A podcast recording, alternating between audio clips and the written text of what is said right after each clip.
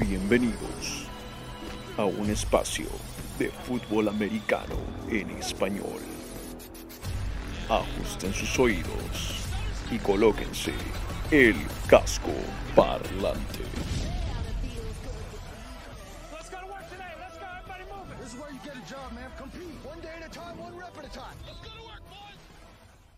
Hola, hola, hola, hola, ¿qué tal? ¿Cómo están? Ay, no. Estaba muteado.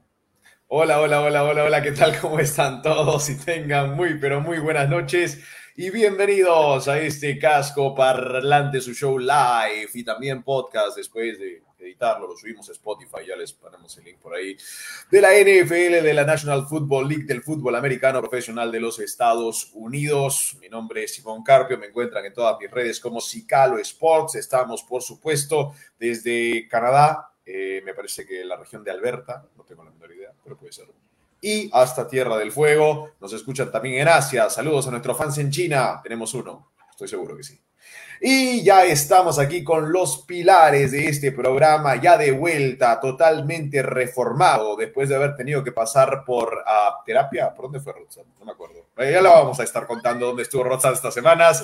Ellos son Rodrigo Delgado y David Thornberry, Rodstad, el de Mole Rot y por supuesto nuestro pragmático, ahora más conocido como el Berry, Berry, el Berry Berry. Y eh, Rodstad, Do Mole Rot, nuestro fantástico Rodrigo Delgado. Un gusto tenerte vuelta, amigo, en este lindo sábado. ¿Cómo estamos hoy día? Feliz, feliz de siempre estar de vuelta con ustedes, muchachos. Bienvenido a todos los que nos están viendo en estos momentos. Como, bueno, voy a hacer la, la Simón del Carpio. Me encuentran en las redes sociales con el Rockstar oficial. Terrible. Ah, No se acordó, no se acordó mi apellido. ¿Ves? Lo que pasa cuando faltas dos semanas, te olvidas de los nombres No. de tus compañeros Tengo- para que te des cuenta. Lo que pasa es que tengo un gran amigo que se llama Gustavo del Carpio y aprovecho en darle felicitaciones que se está cansando ahora en México en diciembre con Karina Ortega. Así que, que tiene dos hermosos hijos, este, Mateo y Ian. Así que, bueno, ahí está la confusión. Tanto, tantos nombres no puedo estar inventando, mi querido Simón. Pero contento de estar acá y es hora de poner las cosas en su lugar. Los escuché el día martes, a pesar de que... Así que, Simón, no te gusta leer mis cosas, ¿no? Ahora, ahora, No, la siguiente mándaselas a Berry, por favor. A Berry, mándaselas. A mí no. Ah, A mí, a ok, mí no me metan en sus líos, por favor. A mí no me metan en sus Muy líos. bien. No, Vamos yo voy a ser sincero. A mí me encanta, a mí me encanta leer cuando sé. manda el trabajo que se lanza toda la semana, pero me molesta cuando me lo reclama. Ahí sí no, yo soy bien Tiene- que este, aceptar- nena, nena, ¿no? Tienes que aceptar que, que- que- que he reducido mi análisis. No, en verdad, y me parece Ojo, excelentemente sucinto y te íbamos a dar tu espacio para poder mencionarlo, pero cuando pusiste un comentario ahí en, la- en- en nuestros comentarios, no, No, no, no. Ahí, pasa- ahí, ahí acabó, pasa ahí fue la causa. Lo que pasa es que tú, eh, tú generalmente primero lanzas las menciones honrosas antes de leer los comentarios, entonces pensé que se te había No. olvidado. Nada Y- más. Estaba haciendo una especie de movimiento sísmico. Hubo movimiento sísmico hoy día en el sur del Perú. No. Saludos a toda la gente de Chilica. Am, muchachos, hay que preguntarle al Berry cómo está. Berry, ¿qué esta semana, mi querido Berry Berry? Estoy very confundido. No entendí nada de esta primera parte del programa. No sé de qué estamos hablando. ¿Este- ¿Esto es un programa de fuera americano? ¿Qué, qué es esto? No ¿De tienes, que, estamos? no tienes que entender, tienes que querernos, nada más. Ca- Cada vez lo hacen más difícil. Voy a intentar. Voy a intentar. Pero cada día lo hacen más difícil, déjeme decir. Es a propósito, es a propósito. Así es, besos para la hermana de Thornberry. Señoras y señores, vamos con los comentarios de la gente. ¿Quién está con nosotros? Rostad. Muy bien, a ver, Álvaro Castro, que ya está hablando de la final esta de Michigan-Iowa, que él cree que le va a Iowa, pero bueno, es fanático de los Panthers, que podemos esperar va a estar equivocado completamente, creo yo. Eh, Arturo, saludos desde Rams, Perú Rams, ganamos este domingo los Jaguars, ya que si ya no le ganas a los Jaguars, Arturo, por mi madre, que ya no se merecerían estar en postemporada. Liliana Ramos, ahí siempre presente. Gracias, Liliana. Muchas gracias por el comentario que me dijiste la semana pasada, que era muy chistoso con mis comentarios. Estoy apuntando, por si acaso, en la libretita negra. Álvaro Castro, empezamos con todo. Así es, señores y señores. Y Pierre Fernal, todos vuelven. Así es. El hijo pródigo volvió. Están los sábados. ¿El hijo pródigo de quién? El Casco hijo parlante. Prodstat, ese Prodstat el que tenemos. Prostata. Señoras Me y señores, más- vamos. Ojo, ojo. Me gustó más el apodo que me dice relacionado al Jedi. ¿ah? Que No no acuerdas. acordamos qué era. Eh, alguien en los comentarios puso, ¿no? Eh, No, The tú. The No, Return fuiste tú. Yo. Yo dije. Sí. Ah, era, Skywalker, era una cosa así. Era. era Rod Statwalker, ¿no? Ahí está, ese claro. me gustó. Es el que mina entre las estadísticas. Ustedes saben. Señoras y señores, entramos a la semana 13. Ya se jugó un partidito. Fue el partido de jueves. Fue triunfo de los Cowboys sobre los Saints. Y ahora nos toca hablar del resto de mancha de partidos que honestamente esta semana hay una increíble, llamémosle qué diferencia, en verdad, entre un equipo y otro. No está tan cerradita esta semana como las últimas tres o cuatro semanas. No van a haber tal vez tantos partidos en que no sea tan difícil encontrar un Mm. ganador. Y no creo que estemos tan en desacuerdo en muchos de los picks de esta semana 13, que es una semana bastante dispareja en, en, muchos de los duelos. Así que vamos a ir hablando uno por uno, rapidito, nos metemos de lleno, gente. Semana 13, NFL, domingo, mañana empezamos con... Disculpen, disculpen. ¿No vamos a ver el playoff picture? Es verdad, Rodstad salió a la calle, tomó un par de fotos y nos la quiere mostrar. Son las fotos de cómo está quedando los playoffs de la NFL antes de empezar la semana 13. Rodstad, mostrémosle a la gente primero la AFC. ¿Cómo van los de la americana? complicado, ¿no? Y raro ver un Baltimore Ravens primero de la AFC con el performance que, que, vino demostrando en el partido anterior, con estas cuatro intercepciones de Lamar Jackson. Vamos a ver si se recuperan un poco en ofensiva. El segundo puesto que por el momento le pertenece a los Patriots, gran partido el lunes por la noche que a definir nuevamente semana a semana ese liderato de la edición de la AFC Este. Tenemos después unos Titans que, si mal no recuerdo, están descansando unos Chiefs que de perder contra los Broncos, incluso los Broncos, si se dan los resultados de los Raiders tanto y de, de, los Chargers, podría terminar primero de su división y entrando como divisional de ganarle a los Chiefs. Eh, bueno, los Bengals que se enfrentan a unos Chargers en un partido para mí a muerte y de los mejores de la semana. Y después tenemos unos Vegas Raiders que se están queriendo meter contra un Washington Football Team que después veremos ya está ahorita dentro de los playoffs en el puesto 7 de la NFC, increíblemente, y tras la derrota de los Saints.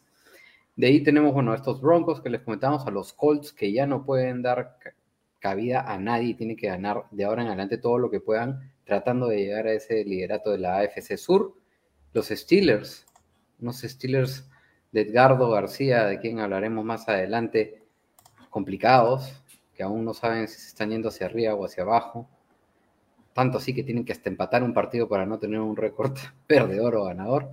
Y unos Browns que están de descanso y creo que van a ser los que más van a sufrir y perjudicarse en esta semana de descanso. Y en la NFC, mi querido David, si me lo permites, tenemos Dale. a unos Dallas Cowboys que se van afianzando en la NFC este tras la victoria contra los Saints, que estos Saints para mí creo que ya están en nada. Pasa, estaban creo que dentro del wildcard y ahora están en el puesto 12 de la NFC en tan solo dos semanas. Y unos Falcons que creo que les tienen regalados el puesto ahí en el número 9, que todavía no están, no están fuera. Y unos Eagles que, bueno, se les dio todo en la semana 12 para que puedan subir, pero no aprovecharon la oportunidad, pero todavía están ahí, ¿no? Así que vamos a ver qué pasa. Los Rams tienen que ganar ese partido, como bien decía Arturo, porque de lo contrario, si gana San Francisco a Seattle, lo podría hasta empatar en récord. Así que lo bonito y lo que vamos a hacer en las próximas semanas es no solamente les vamos a prometer ponerles los puestos, sino que también le vamos a poner los posibles emparejamientos en playoffs en estos, en la AFC y en la NFC, mi querido Simón. Está vamos bailando entonces. Muy bien, muy bien. Sí, no, es, es, es época. Ya queda poco. Ya queda poco para ver los playoffs de la NFL y para eso hemos venido, así que vamos con la semana 13. Ponme el primer partido, por favor. Entramos a sí. Al partido entre los bucaneros que estarán enfrentando a los halcones, los Falcons de Atlanta. Eso será, por supuesto, en Georgia. Ventaja de 10.5 puntos le dan las casas de apuesta a los bucaneros favoritos para este partido. Over-under de 51. Pasémoslo rápido porque esto no tiene mucha cosa que decir. Pero, ¿quién se lleva este partido? Claramente un partido no discutible. Brady está invicto 9-0 contra los Falcons y un ratio de 24 touchdowns y 3 intercepciones. Es más, la racha de victorias de 9-0 de Brady es la segunda mejor de su carrera. La mayor fue de 13 victorias contra los Bills. Le voy al spread de los Bucks de menos 10.5. Uy, ok. Berry, Ujú. Berry. Yo, yo voy a decir que ganan los Bucks también. Estos Falcons son el segundo peor equipo, o son el segundo equipo que más empeora en producción ofensiva, en puntos por partido. Es el segundo equipo que más empeora cuando pasa de jugar de visitante a jugar de local, aunque no lo crean. Juegan anotan menos puntos de local que de visitante. Así que por esa razón le voy a ir a los Bucks. Yo le voy a ir al más 10. Más 10. puntos. Yo le voy a ir al más 10.5 a los Falcons porque los Bucks son un poco al revés, ¿no? Eh, anotan mucho menos puntos cuando juegan de visita que de local, ¿no? De local estaban como en 40 puntos por partido, de visita están, no, no la mitad, pero unos 25, 26. Entonces el spread todavía le voy a ir a los Falcons, pero el partido lo ganan los Bucaneros. Bueno, creo que no hay ninguna razón legítima para poder elegir a los Falcons. Si ustedes eligen a los Falcons, denme los números de la lotería también, por favor, son necesarios. Los Falcons creo que sí van a poder anotar una buena cantidad de puntos, pero es más que nada por algunas ausencias, eh, ausencias claves en los Buccaneers. Les doy Whitehead y Edwards. ¿Qué es lo gracioso? Uno es el titular y el otro es el suplente. De los tres safeties titulares que puede utilizar el equipo de, de Tampa Bay, dos están fuera. Así que tomen en Mm. cuenta que Ryan va a poder atacar el medio del campo, especialmente con Kyle Pitts. Eh, un equipo es mucho mejor que el otro. Voy con los Bucaneros. Me gusta el más 10.5, pero por una pizquita. Creo que ganan por 10 los Bucaneros. Muy bien. A ver qué dice la Vamos con los comentarios de la gente Rodstad. Jean-Pierre Fernández dice Return of J-Rod. Gracias, Jean-Pierre. Este, ¿por qué se molesta? ¿Por qué pones acá? Es que Gerrod, no, no sé, de, de Gerrod Mayo, el, el retorno de, no sé, es muy extraño. Mira, mira lo que pone ahí Álvaro. Aún recorremos la apuesta de Rodstad que si los Bills no llegan a los playoffs hará lo que sea. Puede que no pase, pero ah, ya, te regalo todo lo que quieras quieres Álvaro. ¿En verdad crees que los. Bills podrían no llegar a playoffs? De ni- Nica, Nica, ya. Pedro Carpio, tu señor padre Simón, buenas noches, señores, bienvenido Rodamiento. Rodamiento, te dijo. Ahí está, no, no sé por qué. Eh, viene No rodando. No, no vas a tener, no vas a tener que explicar, Simón, no vas a tener que Sí. explicar. Pero muchísimas gracias, don Pedro. Saludos, Casco Parlante, buena semana 13 para todos. Sí, ojalá, Luis David, ojalá, porque como bien decía Simón, es una sema- es una semanita que presta para tener bastantes aciertos en los picks. Debe ser una semana bastante segura, pero ya sabemos que en la NFL nada es seguro, muchachos, y vamos al siguiente partido, que tampoco es seguro. El siguiente partido son los Cardinals, que van a tener que estar viajando hacia Chicago, la ciudad de los vientos, favoritos por menos 7.5 puntos. Los de Arizona en Chicago, over-under en 42. Señor Thornberry, el del Berry Espinoso, por favor díganos quién gana este partido. Yo voy a decir que ganan los Cardinals, solo, ojo, es cierto que hay muchos partidos en donde, el, eh, digamos, el favorito es claro favorito, pero tengan cuidado porque en la mayoría de esos partidos el favorito es el visitante. Es muy co- poco probable que todos los visitantes favoritos ganen, así que elijan bien ahí sus, sus partiditos. Acá yo, yo digo que ganan los Cardinals. Eh, acaban de tener una semana de descanso, creo que les va a caer bien porque venían con muy golpeados, muchas lesiones. Creo que creo que van a aprovechar el hecho de venir descansados y deberían poder ganarle a los Bears, incluso eh, con una diferencia mayor al 7.5, diría. Muy bien, muy bien. Berry se va por los Cardinals. Yo también voy por los Cardinals. No hay mucha ciencia. Arizona es un mejor equipo. Aún si es que juega o no juega, Kyler Murray ah, siguen con eso de no, lo vamos a decirles más tarde. Vamos a decirles antes del partido. Vamos a decirles antes del calentamiento. Vamos a decir no. Ya saben que yo con ese jueguito es bien difícil predecir a los Cardinals. Pero eh, ausencias importantes, los Bears están sin eh, Robinson, Allen Robinson no va a jugar, está dudoso al menos, sin Goodwin y sin Hicks en defensa. Así que Cardinals, y me gusta igual el más 7.5. Les explico por qué. Porque creo que Arizona puede mover el balón y creo que va a jugar Colt McCoy, pero igual la defensa de Chicago se roba una pelota, te nota un touchdown y te mate ese 7.5. Entonces, creo que puede ser más 7.5 para Bears. Me gusta un poquito más que el, que el cubrir el spread.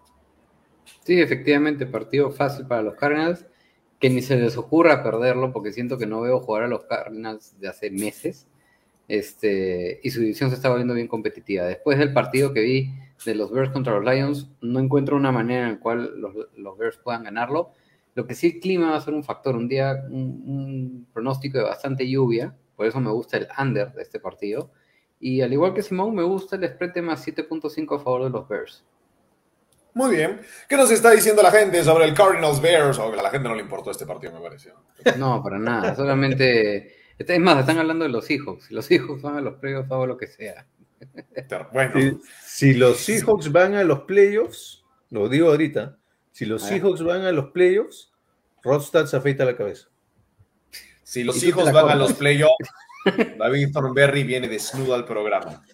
Por favor, que no vayan a playoffs. Ya estoy, Se, se- se ya estoy semidesnudo, solo que no se nota porque solo estoy con la cámara de cintura para arriba. ¿Qué tal equipo que han ganado los Cardinals de Jean-Pierre? Ganan sin Murray, sí, efectivamente. A, a nosotros nos sacaron la chichoca, no sé si no te acuerdas. Este, ojalá pierdan los Cardinals. ¿Por qué, Liliana? ¿Qué feo tu corazón? Porque quiere el primer puesto de la NFCC, de la NFC. lo, va- lo van a conseguir, lo van a conseguir. No se preocupen, Liliana. Que simplemente Aaron Rodgers pues, este, no hable mucho de su dedo. Bueno, eso de los dedos, el fetiche de los pies es terrible. Vamos entonces con el siguiente partido, Rodstad. Y ese es entre los Chargers y los Bengals. Cincinnati en casa favorito por tres puntos contra el equipo de Los Ángeles Chargers. El over-under en 49. Y empiezo yo, muchachos, y este partido tal vez es uno de los más competitivos que pueden haber esta semana, pero me voy a inclinar con el equipo de Cincinnati. No solamente es porque está en casa, sino que creo que hay veces, pocas veces, en que un jugador defensivo puede cambiarte totalmente lo que has intentado hacer. Los Chargers venían de dos partidos consecutivos contra Vikings y contra Steelers, deteniendo muy bien el juego por tierra. Se les cayó todo la semana pasada y la razón que su tackle nariz, Limbal Joseph, no estuvo presente en ese partido. Limbal Joseph no va a estar de nuevo presente en este partido. Y sin esa ancla, la defensa de los Chargers vuelve a ser la defensa que ha permitido un montón de yardas por acarreo y que le puede estragar el reloj por encima. El problema es que los Bengals corren al ritmo del tambor de Joe Mixon, y ya lo hemos dicho durante dos semanas. Así que me quedo con Joe Mixon, me quedo con los Bengals dominando tiempo de juego, vienen calientes ganando sus últimos dos partidos. Justin Herbert lo hará interesante, pero gana Cincinnati. Rod. Primer enfrentamiento de la NFL entre Herbert y Burrow. Lo venías diciendo tú, Simón, en el capítulo anterior. ¿Qué son los Chargers? Un equipo intermitente, poco consistente, y se enfrenta a un equipo de los Cincinnati muy complicado y en calidad de visita. Partido de muchos puntos para mí, me gusta acá el over, aunque buscaría reducirle algunos puntitos al marcador acumulado. Por lo que el ir por tierra, como bien decías tú del tema de Joe Mixon, te quita sumar puntos más que ir por aire, ¿no? Para mí no hay duda que Joe Mixon se hará un festín contra esta defensa terrestre de los Chargers que no detiene para nadie y que está última de la liga permitiendo al menos 145 yardas terrestres por partido y eso hará que hasta puedan controlar el reloj. Si quizás nos remontáramos un poco en la historia, quizás ambos elegiríamos a todos elegiríamos a los Chargers. Pero lo cierto es que este grupo joven de los Bengals está construyendo su propia historia, confían el uno en el otro y eso hace que como unidad de equipo jueguen cada vez mejor. Así que aquí sí voy a cumplir mi apuesta con gusto. No le voy a ir a los Chargers, me voy por los Bengals, que desde la semana 6 son el tercer equipo de la liga con más puntos por partidos en ofensiva. Gana Cincinnati y bueno, una cosita que quería dejar acá dicho, es increíble la cantidad de jugadores defensivos de los Bengals que el año pasado tenían equipos distintos. Hendrickson era de los Saints, On Ongunjobi, no sé si lo he pronunciado bien, a los Browns, Abusie en los Cowboys, Apple en los Panthers y Hilton en los Steelers. Ese grupo es genial. Los Bengals ganan 34-28 para mí este partido. Berry, estás Berry o Berry. rar.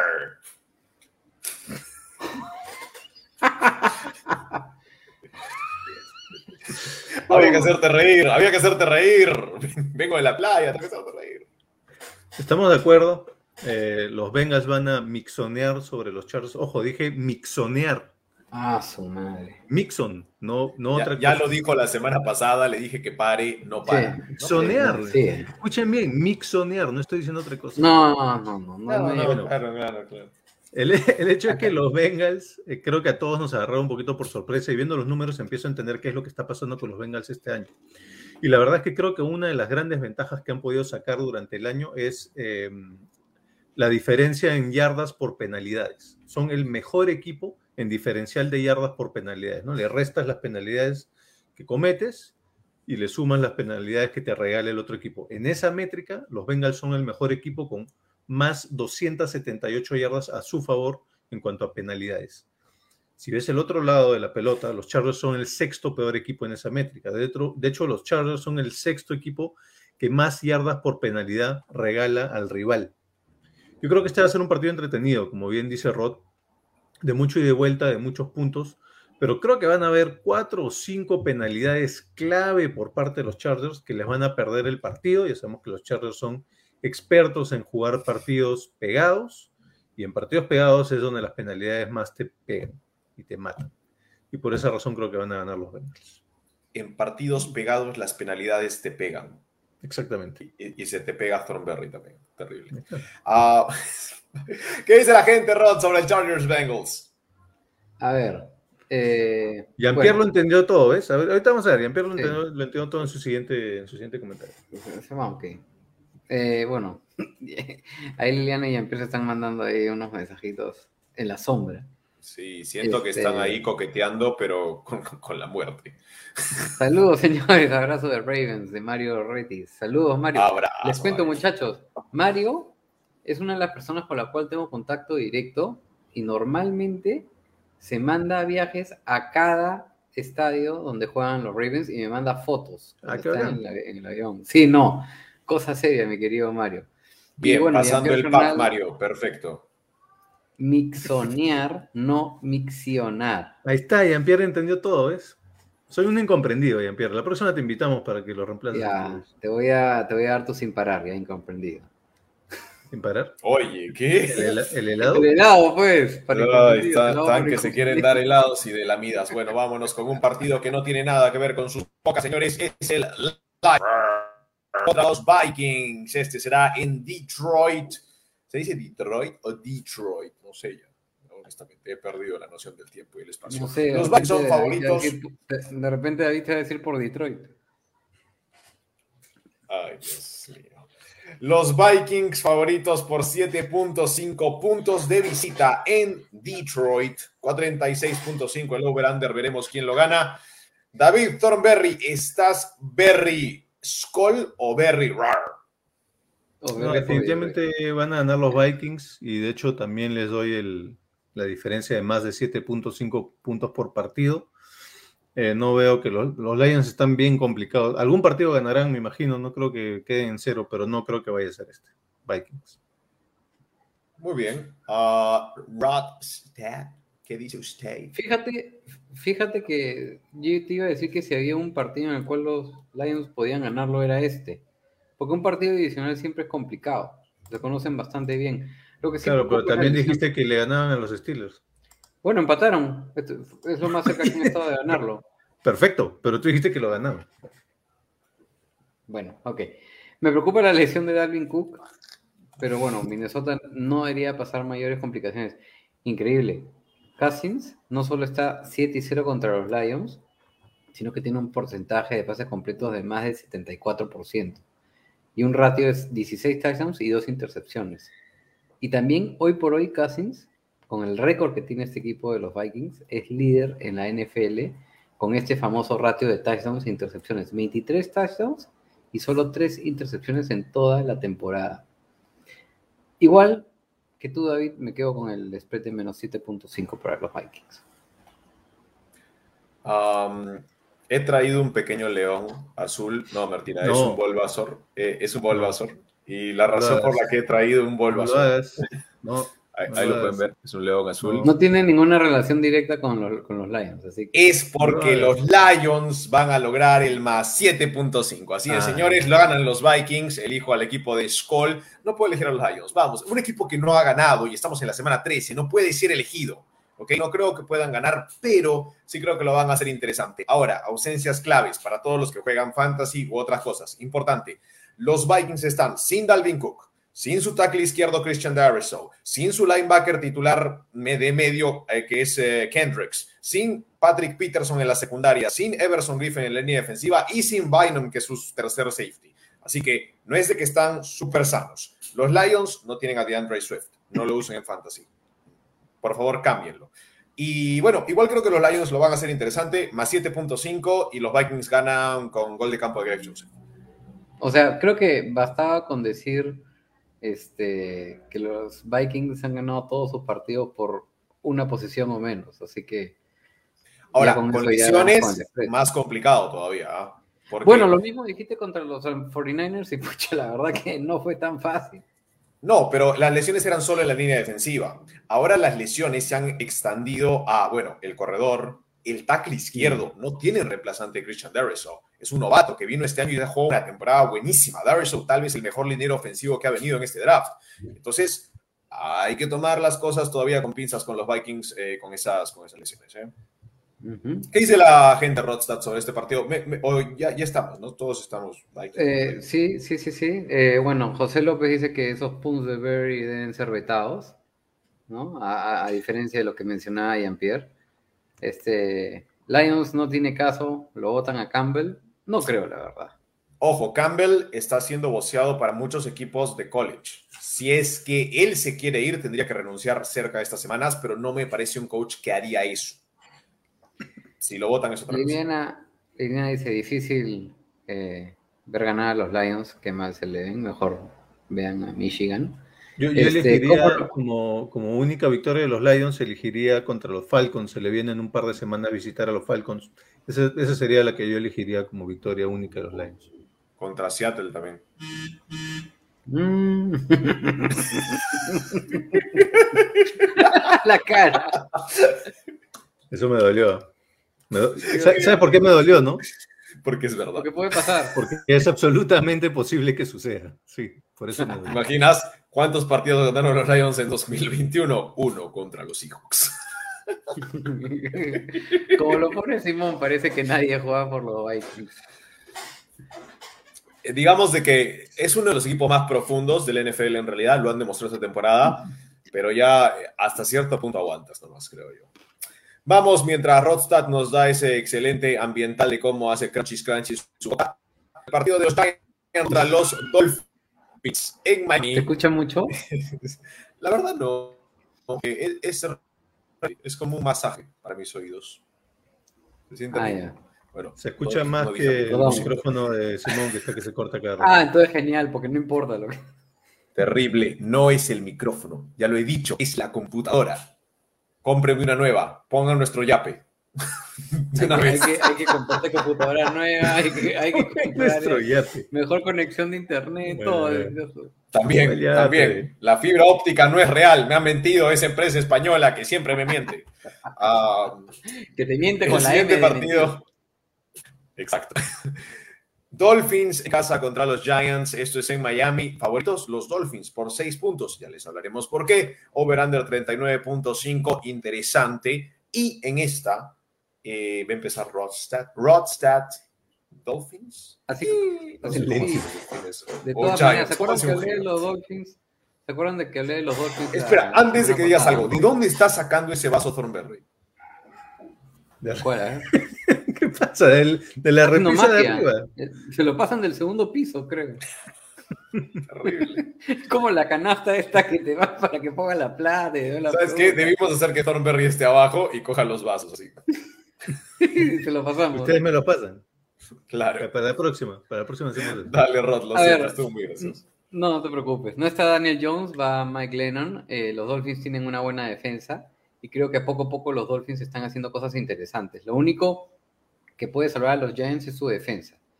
Ahora, acá el quarterback será quien me incline la balanza de un lado para el otro y justo Jones no está. Y así como me gusta el over de los Bengals y Chargers, acá me gusta el under de los Giants y Dolphins. Elijo el spread de menos 3, perdón, menos 6 y me quedo con los Dolphins han ganado sus últimos cuatro partidos y a diferencia de esa racha contra las ante- los anteriores ocho partidos donde permitían 29 puntos por partido, 17 touchdowns y tan solo tres intercepciones, en estos últimos cuatro han permitido 11 puntos por partido, solamente tres touchdowns y siete intercepciones.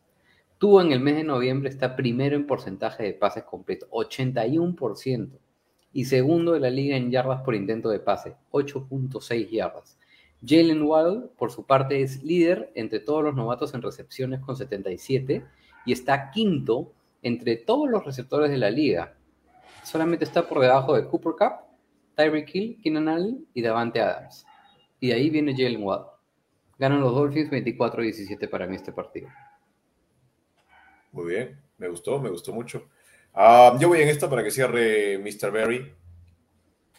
Sí, le voy a ir a los Dolphins. Le voy a ir a los Dolphins. Y, pero no me gustó tanto el pick. ¿Por qué?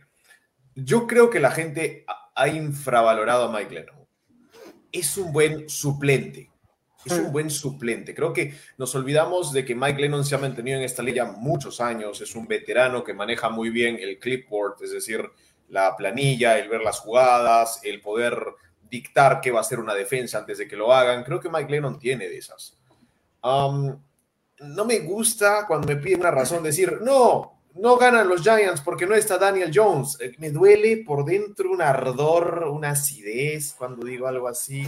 Pero. ¿Estás borracho?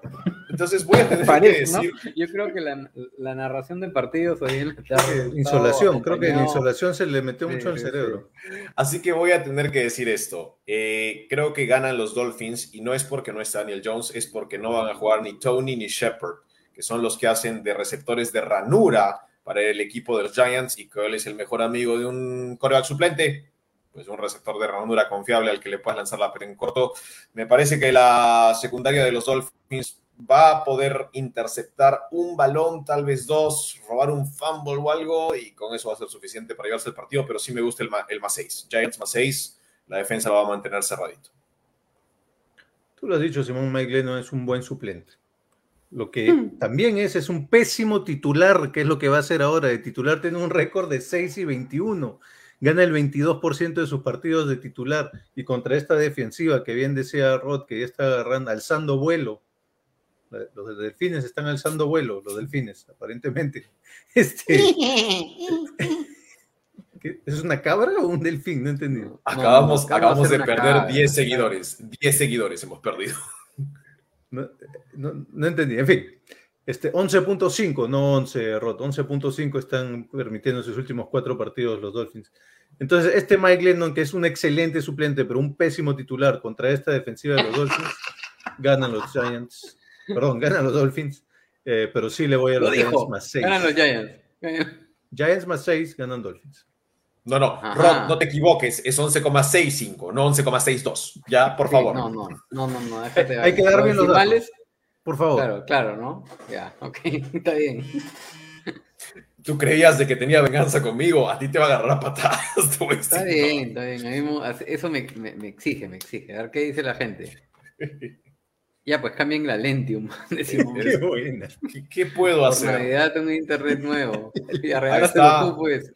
Regálamelo tú, mi Pierre. Los Dolphins voladores. Sí, sí, son como un gallito, kikiriki, dijo, creo. Oye, hablando de los Dolphins, yo creo que se pueden meter, ¿ah? Están 5 y 7. ¿Al mar o van a seguir volando? No, no creo. No a postemporada. Al mar de la dudo.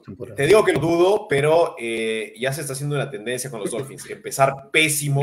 Te digo que lo dudo, pero puede ser. Empiezan pésimo el año y cerran muy bien. Ojo, ya van dos temporadas seguidas. Entonces, cuidado, Brian Flores, que se está acostumbrando a ser un equipo que él lo arma y dice, sí, vamos a estar bien, empiezan pésimo, y él lo coachea también, que terminan haciendo algo interesante, pero... Igual que los Colts, los Colts tienen la misma tendencia con Frank Reich. Buenos coaches, pero tal vez malos armando el equipo desde un principio, quién sabe. Eagles Jets, señores, Filadelfia viaja hacia MetLife Stadium para enfrentarse a los Jets favoritos solo por cuatro puntos y medio over-under en 40 4. En esta, déjenme ver, porque acá está sobre cuándo porque de ahí se quejan como niños. Eh, me, toca a mí. me toca a mí. Me toca a mí. No, no, no, no, los dos pueden quedarse callados. me toca a mí. Parece que el que se queja es él. me toca a mí, no me quiten mi caramelo. Eh, vamos con los Eagles, es muy simple para mí, eh, no es sano darle una victoria más a los Jets, ¿no? O sea, no, no los elijan, tal vez una vez más en el año, hablaremos de eso en un par de semanas, eh, porque yo no creo en Zach Wilson y creo que más allá de que ganó su partido con los Texans, a mí me sigue pareciendo el peor coreback de la clase de este año, de primera ronda al menos. creo que Hurts puede llevarlos a la victoria y eso, Hurts está cuestionable, lo cual es raro, porque usualmente todo el año ha estado sano. Aún si juega Garner Minshew, ganan los Eagles. Y ojo, parte de mis apuestas esta semana. Eh, le toca a Rodstad. A ver, no pueden perder los Eagles en semanas consecutivas y menos contra los dos equipos de Nueva York. Los Jets no van a ganar dos partidos de manera consecutiva, como bien decía Simón, no es sano para este deporte. Los Eagles han ganado su último partido antes de una semana de bye en las últimas cinco temporadas. Después de esta semana se van a la semana de bye. Los Jets han permitido... ¿Ah? Buen dato, me gustó. Ahora te doy otro. Los Jets han permitido 20 touchdowns por tierra esta temporada, la marca más alta de la liga. Y los Eagles son el único equipo con cuatro jugadores con al menos tres touchdowns por tierras. Acá me gusta el under. Chico, por tierra, tres distintos. Tierras gringas. Perdón, cuatro jugadores distintos, tres touchdowns por tierra. Me gusta el under, los Eagles están 11 y 0 contra los Jets y se van a quedar 2 y 0 contra los Jets. Me gusta el spread de menos 4.5. Que ojo, empezó en 6 y ahora bajado. Sí, bueno, no, no perdamos más tiempo. Yo también, también le voy a los Eagles, eh, también con el menos 4.5. Una pregunta para los dos. Si no juega Hurts, juega Gardner Minshew, ¿piensa mismo? Igual ganan. Igual por cuatro, igual por más de 5 puntos. Cinco puntos. Muy bien, ok. Y pueda, y que por ahí juegue flaco, ¿ah? Es verdad. O sea, Zach Wilson va a estar de titular al parecer, pero siempre el flaco. No hay flaco malo, dicen, ¿no? Eh, mis amigos de acá arriba no sabrían al respecto. Ex, ex, ex Bueno. flaco, ex flaco. Nos metemos con el siguiente partido, otro partido que en verdad la línea está muy, pero muy grande entre esos dos equipos. Texans Colts, los Colts visitan Houston y aún visitando Houston son favoritos por 10. Es enorme el número. 44.5 el over-under. Um, primero, Rodstad. A ver, ya, ya más de una vez los Colts han estado con este spread eh, de 10 o más y todas las veces lo han cubierto. Les urge a los Colts ganar este partido para volver a tener un récord ganador. Jonathan Taylor volverá a hacer lo que ha sido durante toda la temporada.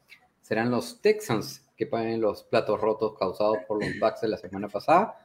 Y yo sí le voy al spread de menos 10 a los Colts en Houston.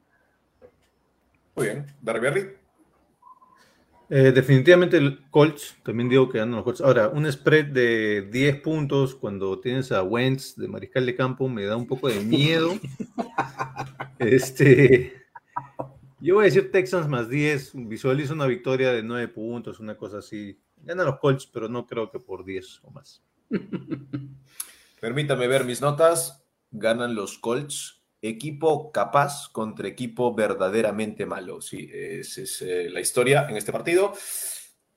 Me voy con el menos 10, te digo. eh, sí, Con fe. algo me dice de que eh, Frank Reich va a tratar de dar algún tipo de mensaje, ¿no? A la liga. Así que ahí vamos. Vean, no sé si han visto, pero traten de ver Hard Knocks de los Colts. Está bien, está. bueno. Buen dato, buen dato. Señoras y señores, pasamos al siguiente partido porque ustedes no están comentando y como no comentan, no podemos conversar. Lo siento. Es mi manera de decir, por favor, dennos un poquito de amor. Vamos con el siguiente partido. Esto es Raiders en casa en Allegiant Stadium. Esto es en Las Vegas contra el equipo del Washington Football Team, comandado por Taylor Heineke, el más grande fanático de Heineke, siempre usando la gorra hacia atrás, el señor Thornberry. ¿Quién gana este partido? Eh, bueno, para mí la clave de este partido va a ser el descanso, ¿no? Ya estamos en, en un momento de la temporada donde pues ese descanso es oro para los equipos.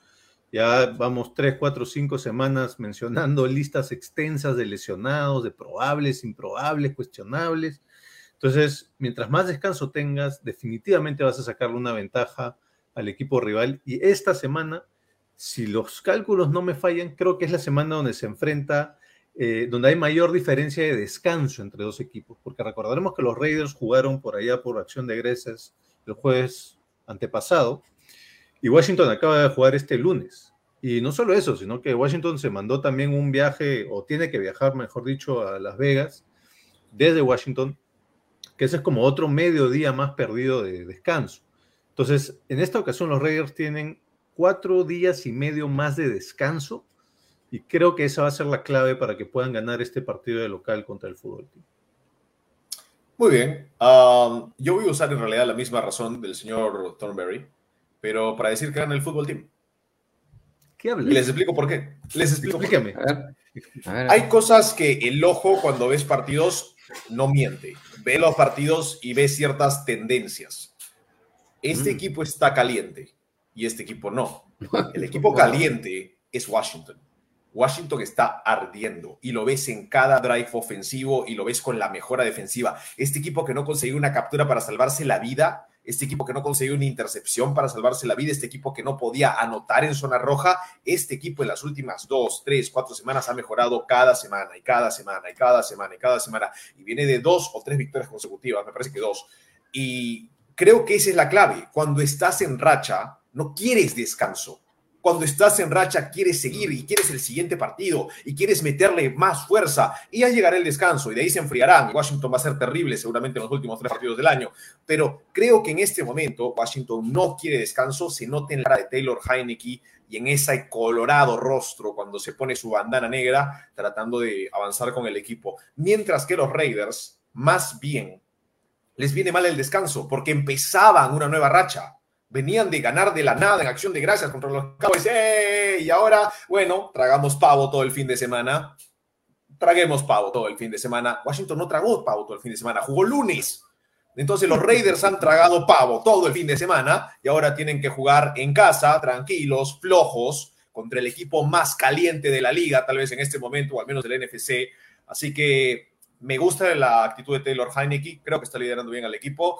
Y eh, nueva regla para Cicalo Sports en este programa, nunca confíen en los Raiders en diciembre. Gracias. WhatsApp. A ver, definitivamente este es el partido más difícil de escoger de la semana para mí. Y Washington ha ganado los últimos tres, y no cualquier equipo, a una defensa complicada de los Panthers, a los Bucks, los últimos campeones del año, del año pasado, y a los Seahawks, que bueno, Cualquier equipo. Mal que bien, eh, Te presento Con quarterback. cualquier equipo. Y bueno, no quería ponerlo así, pero bueno. Y lo- mejor no digo nada. Y los Raiders vienen de esta agónica victoria, pues en acción de gracias en Dallas, ¿no? Eh, pero me voy a inclinar a favor de los Raiders para este partido que han tenido, efectivamente, como bien lo decía David y, y tú, Simón, pero en el sentido inverso, más descanso que Fútbol Team. Y Derek Carr se ha puesto a este equipo en el hombro y es quien lo hace salir adelante. Es uno de los dos quarterbacks con al menos 60% de pases completos en cada partido de esta temporada. El otro es Joe Burrow. La secundaria de Washington no me ha gustado mucho en el último partido y los Raiders van a atacar más por aire que por tierra. Ahora, independientemente de lo mal que jugó Seattle la semana pasada, Fútbol Team nunca supo ¿Se cortó? ¿Se nos fue Rod? ¿O fui yo? liquidar el No, se partido nos fue para Rodney. Ya estaba de onside. ¿Ah? Te nos Te, fuiste. te fuiste un momentito. Eh, Ah, no, dicen no. que viajaste a Marte, pero, pero si estás de vuelta, chévere. Sí, ya, ya llegué, ya. Eh, sí hay oxígeno, por si acaso. Ahora, independientemente de lo mal que jugó Seattle la semana pasada, ¿Sí, Fútbol Team, oxígeno en Marte has dicho? ¿Has dicho? sí. Fútbol. Team, para mí, la semana pasada, ¿Qué programa es Nunca este? No entiendo nada. nunca supo liquidar. Oye, si tú puedes hablar de de, de básquet, yo puedo hablar puta de Es verdad, te, weón. tiraste, te tiraste un monólogo de básquet el otro día, terrible. Sí, un poco ¿Cuál más te mandó la historia. ¿Cuál fue No el que acuerdo, eh. No Tenemos sé, un casco hombre, parlante, no en, no Apagué en mi balón cerebro que rebota 50 y... segundos, sí, apagué mi cerebro. Sí. En ese momento. Ok, pero lo que iba es, siento que Fútbol Team no sabe liquidar partidos. Y hasta algunos podrían considerar que ese partido Washington lo ganó por un error de los mismos Seahawks en la patada del onside. Entonces, Uno nomás. este partido será definido de la siguiente manera. Creo que la ofensiva de Washington no tendrá lo necesario para seguirle el ritmo a los Raiders, a pesar de que no va a contar ni con Waller, posiblemente no cuenten con Jacobs y tampoco con Deshaun Jackson. Y creo que la defensa de Las Vegas es superior a la de Washington. Y me he dado cuenta de algo también curioso. Los Raiders son un equipo de rachas esta temporada. Ganaron los primeros tres, luego perdieron dos, luego ganaron dos, perdieron tres, ya ganaron uno, y le tocaría al menos ganar este partido para entrar nuevamente en racha ganadora. Los Raiders no le ganan a Washington desde el 2005. 2005. Pero lo ganan este partido 28-21. Eh, como dijo Rod, sí recordarles, para el fantasy, especialmente la gente que juega, no hay Darren Waller esta semana, ¿ah? por si acaso, para que sepa. Pero Muy me, bien. gusta, me gustan los comentarios de la gente, porque luego de tres años de programa, este ha sido el peor una razón que te he escuchado en tres años, Simón. Gana el fútbol team porque los Raiders comieron mucho pavo. ¿Esa es, esa es tu razón? Y porque están flojos, me- Oiga, están flojos. Esa es, tu- esa es la Eh, peor razón que has dado en la vida. Yo les digo, en tres años pueden encontrar, yo no doy la misma razón cada semana y no doy la misma razón en tres años, así que tengo que encontrar nuevas razones. Así que muchachos, me dicen, ¿no preparas el programa? Lo preparo, me entero, analizo y digo, si tragas pavo y stuffing y un montón de cosas en la acción de gracias y el otro equipo no, pues el otro equipo está con más hambre. Escúchame, escúchame, escúchame. ¿Te creería, te creería que preparas el programa si no hubieses venido bronceado y con arena en el pelo todavía? Perdón, yo fui, hoy, el día de hoy fui a la playa a trabajar, ¿ok? Acabo de venir y he hecho un análisis, pero increíble y flash. de fútbol en playa, Una hora de de fútbol fútbol veo. No. Muchachos, veo, veo yo sé, análisis. Yo sé que ustedes quieren pasar al siguiente partido porque es No, el partido más No, emocionante de la semana. Comentarios, comentarios. Pero primero vamos a los comentarios. No, sí, yo, yo los mando a los comentarios. ¿Qué está pasando acá? ¿Revolución? No, no. fuera. Plebeyos nos dijo, un poco más. Raiders, Jean-Pierre Fernal, muy bajito el spread. Correcto. Liliana Ramos dice, pierden por comer pavo.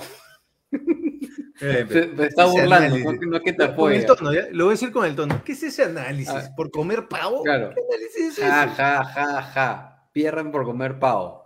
Ustedes digan lo que quieran, Pavo. pero cuando gane el fútbol team, yo quiero que ustedes me inviten a comer pavo. Ahí está. Uy, Esa es la apuesta. Pu- Puede Mira. ganar el, el fútbol team, perfecto, pero no vas a venir a decir, ah, les dije pues". que porque comieron mucho pavo los Raiders. Oye, ¿por qué crees que juega Darren Waller? Ha ganado demasiado peso el fin de semana. Ese análisis por comer pavo, por Jean-Pierre Fernal.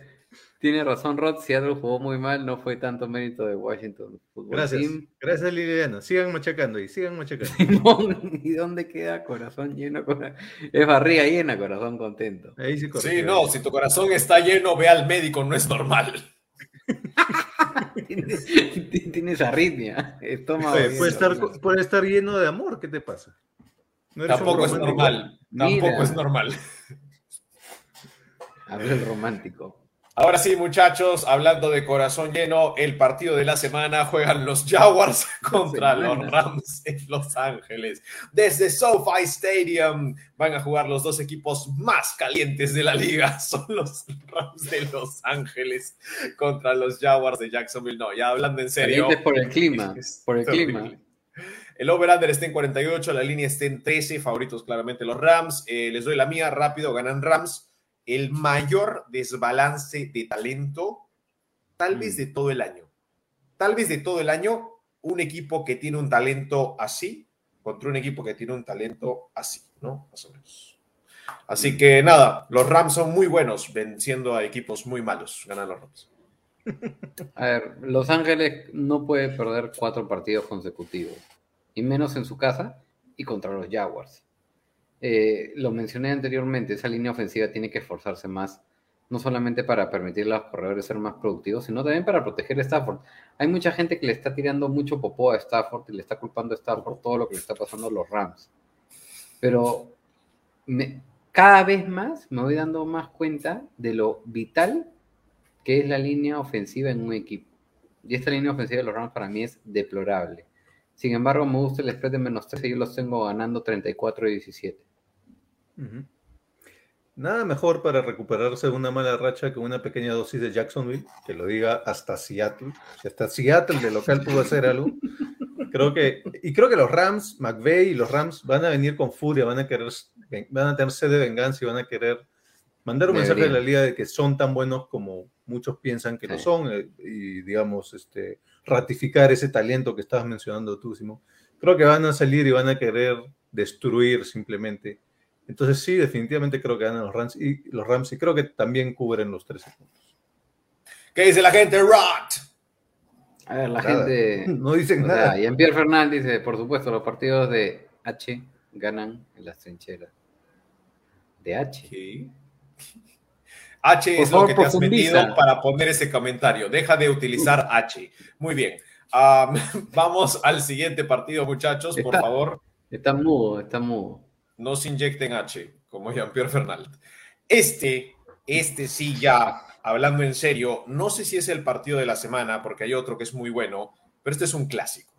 Y este es un clásico de clásicos que siempre dan, siempre te entregan carnecita esos domingos en que vemos a Ravens y a Steelers, Heinz Field, toallas terribles en Pittsburgh, favorito los Ravens por cuatro puntos y medio, el over-under en 44. Rodstad, dímelo, dímelo con verdad, dime que no te vas a equivocar, dime que este es para la AFP, Ravens o Steelers.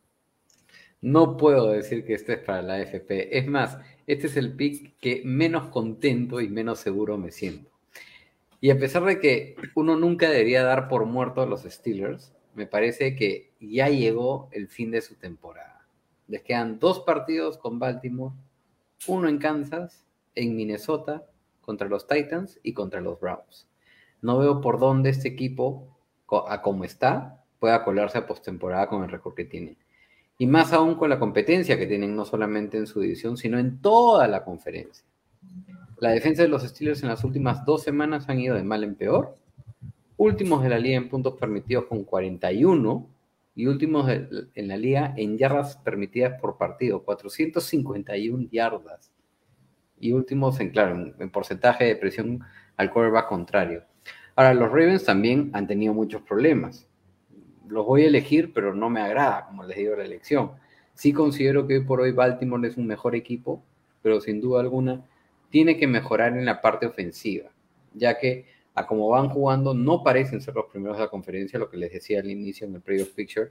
Lamar tiene que mejorar y debe cuidar bastante del blitz que le manden los Steelers ahora que TJ Watt va a jugar. Recordemos lo que pasó contra los Dolphins, no pudo hacer nada y perdió el partido. Aparentemente este año se les puede correr el balón a los Steelers y los Ravens son bastante buenos moviendo el balón por tierra. Las últimas dos veces que se enfrentaron, los Steelers ganaron los dos partidos. Sin embargo, yo tengo a los Ravens ganando 28-20 este partido. Muy bien. Eh, señor Thornberry, ¿dónde va a meter su espina? Para mí la clave acá va a ser la defensa en zona roja. Les voy a explicar por qué. Los Steelers de los 23 touchdowns que han anotado, los Steelers han anotado 23 touchdowns esta temporada. De esos 23, solo 3 han sido fuera de la zona roja. Eso quiere decir que casi el 90% de sus touchdowns vienen en zona roja, es decir, necesitan de la zona roja para poder anotar. Y se están enfrentando a unos Ravens que son la mejor defensiva en zona roja de la liga. Los Ravens están permitiendo 43%. Eh, de- 43.63. ¡Oh, toma! 43.63. Lo tengo, ¿ah? Lo tengo el dato, ¿ah? 43.63%. Payback, payback is a bitch. Ah, ah, language, language. Ba- Baneados, ahora baneados. No. En fin, el caso es que los Ravens son la mejor defensiva en zona roja, permiten eh, touchdowns en menos de la mitad de las visitas desde la zona roja del rival, y creo que esa va a ser la clave para que puedan ganar este partido. Buen dato. Muy bien.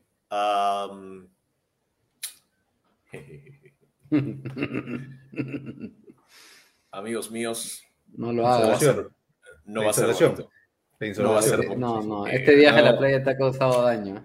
No, No sé. no, no. No te, No, no te- no. no te viene bien hacer el análisis en, bajo el sol. Amigos, no va a ser bonito el partido.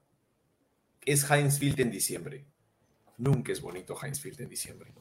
Sí. Nunca. Va a ser un clima feo, Gélido. Difícil. Gélido. complicado, gélido. Y te están enfrentándose raramente dos de las peores líneas ofensivas de la liga. Los Ravens son un asco protegiendo al coreback. Son un asco. Y los Steelers son muy jóvenes, no tan asquerosos, pero, pero porque son inexperimentados. En verdad, creo que va a haber mucha presión hacia el coreback contrario. Rollinsberger va a tener que deshacerse el balón rápido y Lamar va a tener que bailar y va a tener que bailar a lo Mohamed Ali. El problema de los Ravens, y tomo la frase de Thornberry que me dice, los Ravens sí pueden correr el balón, los Steelers son malos defendiendo el juego por tierra, estoy de acuerdo. Los ¿Yo dije Ravens eso? no tienen... No, No, yo lo dije. Dijiste, dijiste. No, lo dijo él. Yo dije lo de la zona roja. Oye, presta atención a tu programa, por favor. Lo siento. Mucho sol, Es nuestro programa. Por favor, creamos este bebé juntos y lo hicimos crecer en tu panza. Eh, tomen en cuenta, Entonces, ¿por qué sigue ahí la panza? ¿por qué sigue ahí la aire, porque no aire. hiciste ejercicio postparto. Eh, bueno, lo que está sucediendo es de que los Ravens no tienen buenos corredores. En realidad no son buenos corriendo el balón. Son buenos con la mar corriendo el balón.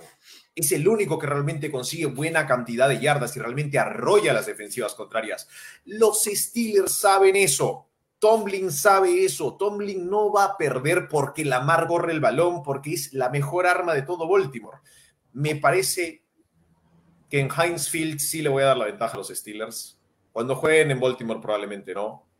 Llámalo locura, llámalo lo que tú quieras, pero creo que Tomlin, con Watt de vuelta, con Minka de vuelta, es verdad, no juega Joe Hayden y también se lesionó el tackle nariz, pero creo que los Steelers tienen suficiente presión para generar al menos dos fumbles de Lamar Jackson, tratando de él ganar el partido, y ahí es donde pierden los Ravens, cuando Lamar hace demasiado y no el resto del equipo. Ganan los Steelers en un partido horrible. El under me encanta.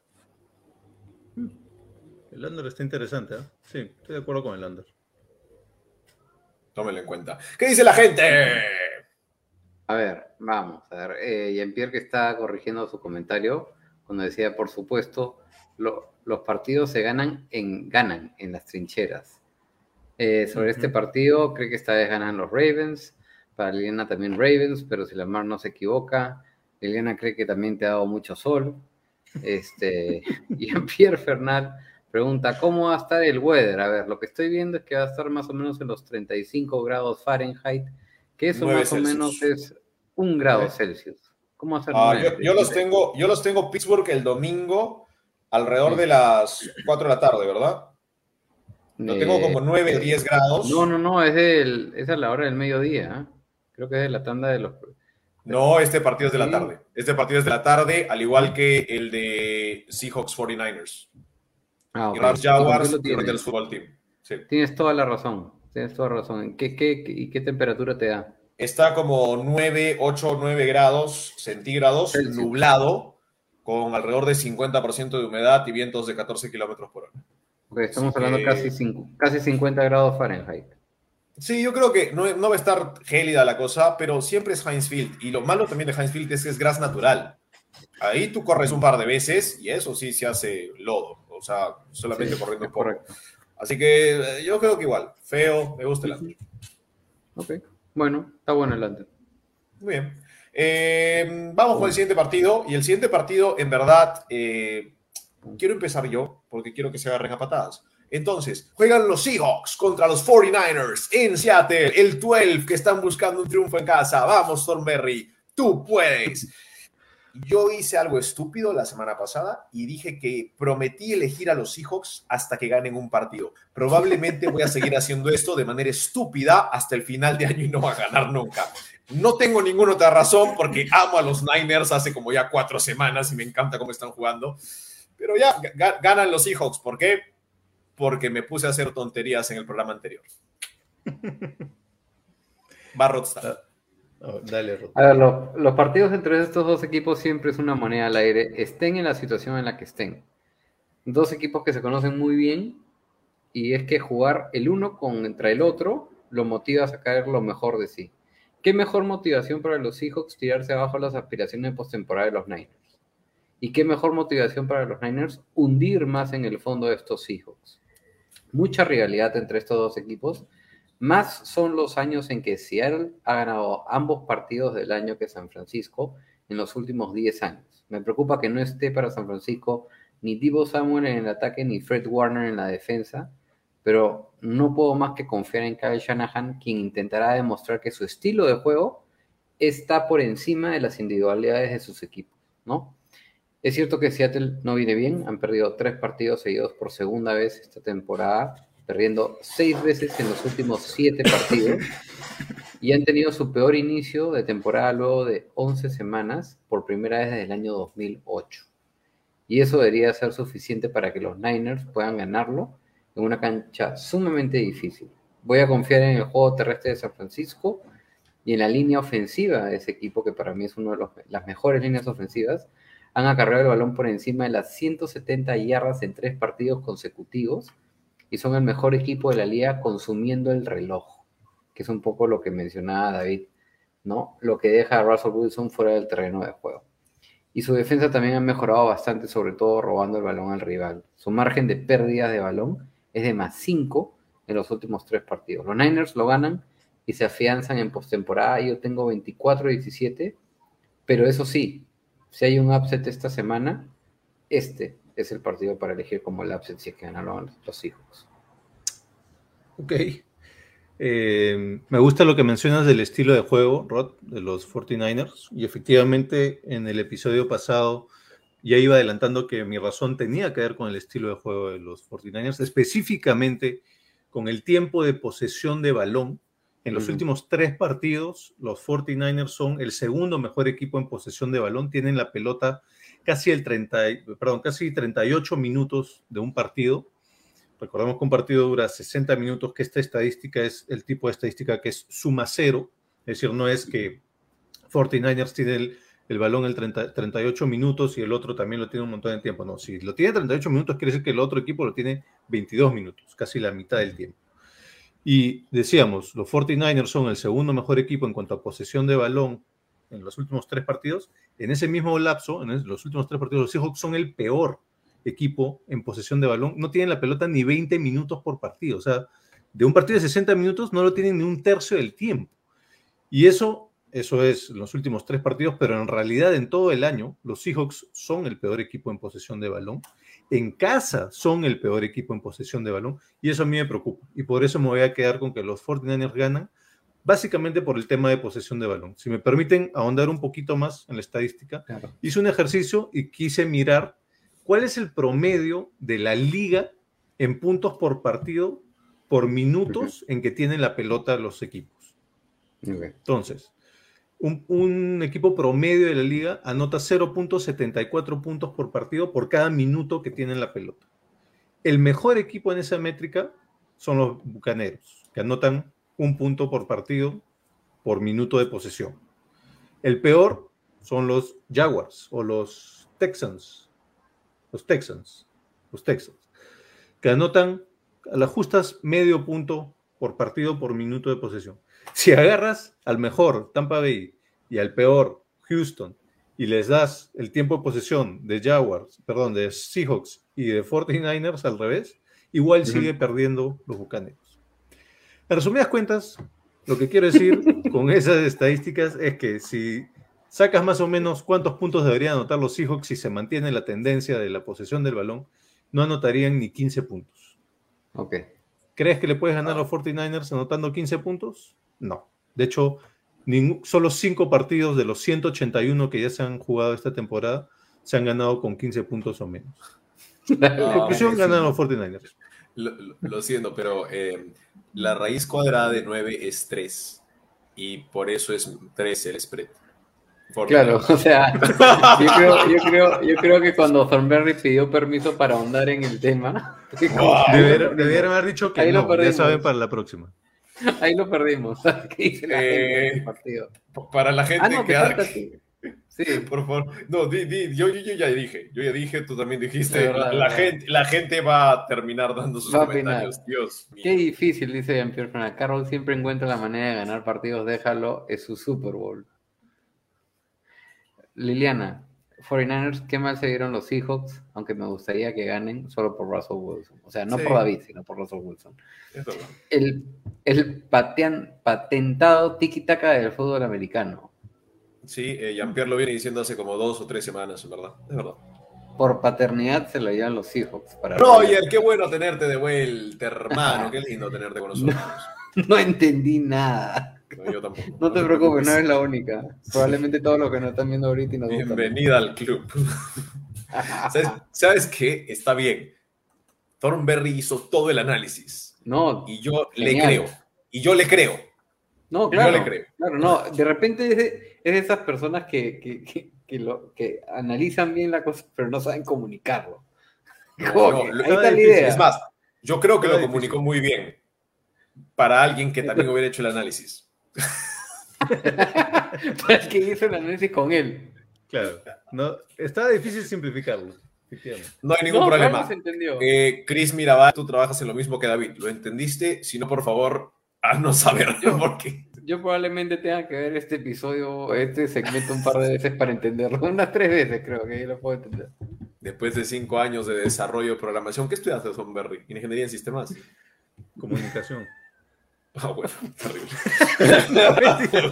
mentira, mentira, no estudié comunicación, administración de empresas. Bueno, Ok. muy bien. Ay, señoras y señores, así entonces cerramos ese partido y nos pasamos a uno a la costa, bueno, no realmente la costa, es la conferencia oeste, pero en el centro de los Estados Unidos, en Arrowhead. Se enfrentan los Chiefs y los Broncos en Sunday Night Football, un partido que todos pueden ver si es que tienen cable, si no, ya saben, una página pirata. No lo escucharon aquí. Eh, un partido No interesante. escucharon.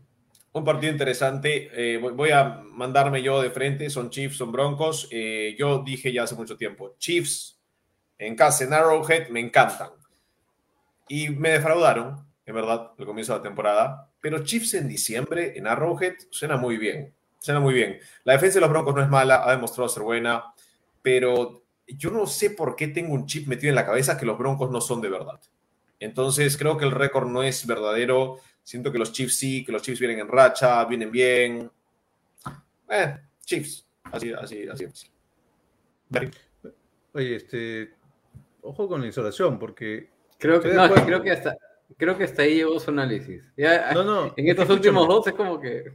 No, no, no, escúchame, escúchame. No, el análisis está bien, no tengo nada en contra del análisis. De hecho, yo voy a estar de acuerdo con él. Yo también estoy de acuerdo con que los Broncos no son de verdad. Pero la semana pasada se mandó con un Sí. speech de que la defensiva de los Broncos y no sé Contra qué. los Chargers. Y yo- le decía, ¿pero a quién le ¿Y- ganó y los quién Broncos? ganó el "No, pero partido? ¿Y no sé quién qué, ganó el qué". partido? ¿Y quién Claro, ganó el partido? Está, ahora está diciendo Sí, que los Broncos todo la sensación de que no son de verdad. Exacto, Eso no fue lo que con- dijiste la vez pasada. Te digo algo, te digo algo. Ver, Mi objetivo es tener la razón ¿Molestarme? cada semana, no ¿Tú te tener la razón toda la temporada. Entonces ya tuve razón la semana pasada, ahora esta semana también. Perfecto. Bueno, creo que me compliqué mucho en el partido anterior, así que acá voy a simplificar. Simplemente por tradición voy a decir que ganan los Chiefs. Mahomes nunca ha perdido contra los Broncos. De hecho, los Chiefs han ganado los últimos 11 partidos que han jugado contra los Broncos. Yo creo que sigue esa tendencia. Ganan los Chiefs. A ver, yo te voy a dar otro datito. El último quarterback de los Broncos que le ganaron a los Chiefs fue Peyton Manning. Efectivamente, acá me gusta el spread, ¿ah? y eso que empezó en 10. Eh, a mí dame ese spread siempre para los Broncos. Una defensa que es de las más complicadas de la liga, contra una ofensiva poderosísima, es cierto, pero que no sabemos aún si sus últimas dos actuaciones será la constante que veremos de aquí en adelante. No sé si se han percatado, pero sí es que, bueno, si Denver gana, puede liderar la división. Y eso creo que es una motivación muy, muy buena, que le puede jugar una mala pasada a los Chiefs. Y quizás los Broncos puedan dar la sorpresa en Arrowhead. Ahora, hay un dato que sí no puedo dejar de lado. Este, el head coach Andy Reid, luego de una semana de bye, desde el 90, tiene un récord de 19 y 3 luego de un descanso. 86% de victorias. Kansas gana este partido. Quizás me iría a favor de los Broncos si es que tuvieran más peso del que han mostrado en ofensiva frente a una defensa de los Chiefs que ha mejorado mucho en las últimas cuatro semanas. Ha reducido sus puntos permitidos por partido de 29 a 11.8, David, no a 11. Y ha reducido el porcentaje de comprensión en terceras oportunidades de 49% a 25%. Pero eso sí, este partido va a estar más cerrado de lo que creen. Así que denme ese spread de más 9.5. Kansas lo gana 28-20. Um, ausencias importantes en este partido para recordarle a la gente de los comentarios. Para el Fantasy, no está Melvin Gordon. No juega Melvin Gordon. Monte Williams, buena opción para tenerlo en tu Fantasy, pero también tomen en cuenta que Broncos usualmente necesitan el one punch. Con un solo corredor no les ha ido bien. Ah, también tomen en cuenta eso. Y nada, ese es el partido. ¿Qué dice la gente, Rod? Muy bien. Jean-Pierre está pidiendo traducción de lo que mencionó David hace un rato. Le va a No te preocupes, este. Jean-Pierre, no todos sabemos Klingon. Sigue usted. Está bien, por eso se llama match up. Ganan los Chiefs. Muy bien. Ah, vamos a ir con el último partido. Eh, creo que es Tan, tan, tan, el partido de la semana. ¿El partido de la semana o estamos Sí. locos? No, de lejos es el partido de la semana. De David. lejos. De acuerdo, el partido de la semana. Muy bien. Lo empieza entonces el señor David Thornberry. Muy bien, para mí, eh, o sea, aunque no lo crean, son dos equipos que por lo menos este año han ganado de forma similar. Los dos han ganado con buena defensiva y los dos han ganado y han dominado, dominando la, valga la redundancia, la, la diferencia en pérdidas de balón con recuperos de balón. De hecho, eh, los dos equipos, en todas sus victorias, salvo una, han ganado superando al rival en pérdidas, en recuperos de balón versus pérdidas de balón. Los dos, en, sus, en partidos que han ganado, están más 16. Así que hay muchos paralelismos, hay muchas similitudes. Yo creo que los dos necesitan lo mismo para poder ganar este partido, que es justamente ganar esa batalla de pérdidas de balón versus recuperos de balón. Y entonces ahí me, encuentro en la decisión de, pensar quién lo va a hacer mejor de estos dos en una temporada en la que los dos lo han hecho bien. Para mí todo se reduce a la identidad del equipo. En- estos dos, tres años que llevamos en, con casco parlante y que llevo escuchándolos ustedes y escuchando a gente más inteligente que nosotros, el tema de la identidad del equipo creo que es algo que he ido aprendiendo a identificar y a usar como razón. Y para mí estos Pats vienen haciendo esto hace 20 años o más de 20 años. Y los Bills lo han hecho esta temporada. Es algo mucho más circunstancial, no necesariamente está en su ADN, mientras que sí es parte de la identidad de los Pats. Y por esa razón yo creo que los Pats van a poder sacar este partido adelante, ganando ellos la batalla de las pérdidas de balón versus recuperos. A ver, para que cierre Simón, dejamos lo mejor para el final. Este es el mejor partido no solo de la semana, sino hasta para mí de la temporada. Ahora, me encantaría que agarren a los Bills en su mejor momento para que sea aún mejor. Pero sin duda alguna, este partido es la cereza en la torta de esta semana. Tenemos a uno de los mejores equipos de la liga en el ataque contra uno de los mejores en la defensa y que tienen la racha activa de victorias consecutivas más larga hasta el momento de la liga con seis victorias consecutivas. Tanto los Patriots con más 146 puntos como los Bills con más 144 puntos son los equipos que más diferencia de puntos tienen en la liga. El ganador de este partido estará un paso más cerca de campeonar la división. Bill Belichick es el mejor entrenador de este deporte a ojos cerrados. Lo que ha hecho con este equipo es formidable. El año pasado fue el año en que Tom Brady demostró que sin Belichick podría ser exitoso. Bueno, este año para mí, Belichick demuestra que también puede ser exitoso sin Tom Brady. Por el lado de los Bills, siento que Josh Allen logró recuperar el momentum que había perdido en las últimas dos semanas, pero aún le falta recuperarlo un poco más.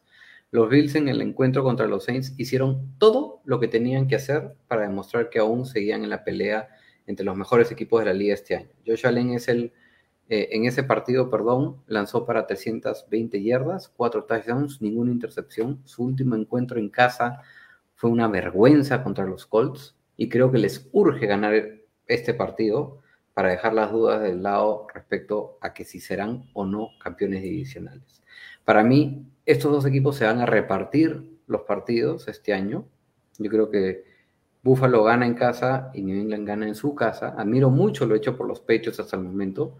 Me encanta la defensa que tienen y lo que hacen por tierra, pero tengo que ser consecuente con lo que digo desde el inicio de la temporada, señores. No es nada contra los Patriots, lo sostengo. Creo que este equipo de los Bills, a pesar de que no va a contar contra el Davis White, que está ya fuera del resto de la temporada, está para cosas importantes este año y lo tienen que demostrar dentro del terreno de juego, justamente contra uno de los equipos más fuertes este año, como los Patriots. Para mí ganan los Bills 20-17, pero si ganan los Patriots, creo que nadie los para hasta el Super Bowl. ¿Qué acaba de decir? ¿Qué acaba de Sí, decir, señor. señor? ¿Y ese Pats al Escúchame. Super, al Super Bowl? ¿Te acuerdas, ¿te acuerdas, ¿Te acuerdas los que les comenté eh, sobre Mac Jones y la relación del primer año de Tom Brady como titular de los Patriots? No. Mac Jo- Tom Brady no tuvo que ser un jugador exitoso o formidable para los Patriots. Simplemente tuvo que aprender a cuidar bien el balón, hacer lo mínimo que le pedían y así los Patriots campeonaron contra los Rams ese año del Super. Bowl. Así Sí, que lo mismo considero de Mac Jones. Mac Jones no es un quarterback formidable.